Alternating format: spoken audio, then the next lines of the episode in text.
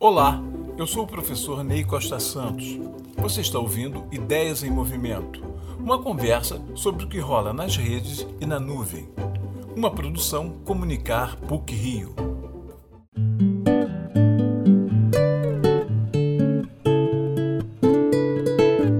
No próximo dia 5 de novembro, estará nas livrarias a biografia de João Gilberto, escrita pelo jornalista e produtor musical Zusa Homem de Melo.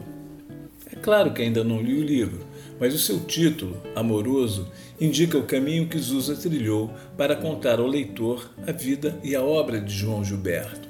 Sua genialidade, quando ao formatar o samba de maneira inteiramente nova e diferente, criou o que seria depois conhecida como a batida da bossa nova.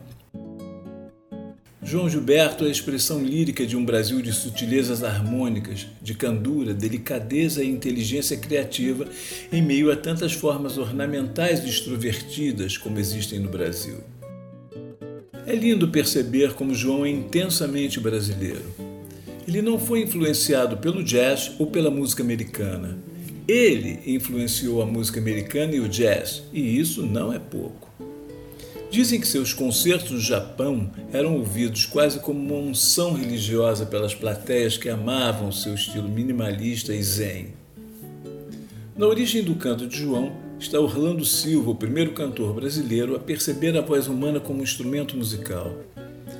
Os grupos vocais dos quais João participou ajudaram a refinar a sua voz.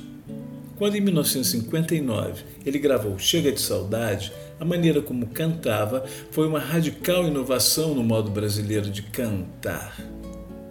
Certa vez, o escritor moçambicano José Eduardo Agualusa observou que pode ter sido a música e não as palavras da língua portuguesa falada por poucos brancos no 17 e 18 o que uniu as etnias fundadoras do Brasil muitas cintilações das possibilidades de existência de uma civilização brasileira original e criativa se deram fora da linguagem verbal.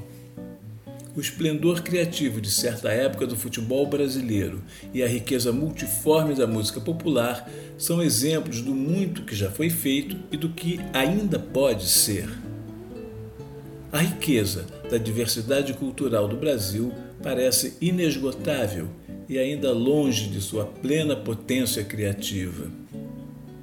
O canto e a batida sincopada do violão de João Gilberto, sonoridade única, revelam o Brasil que poderia ter sido e não foi, atolado em suas contradições.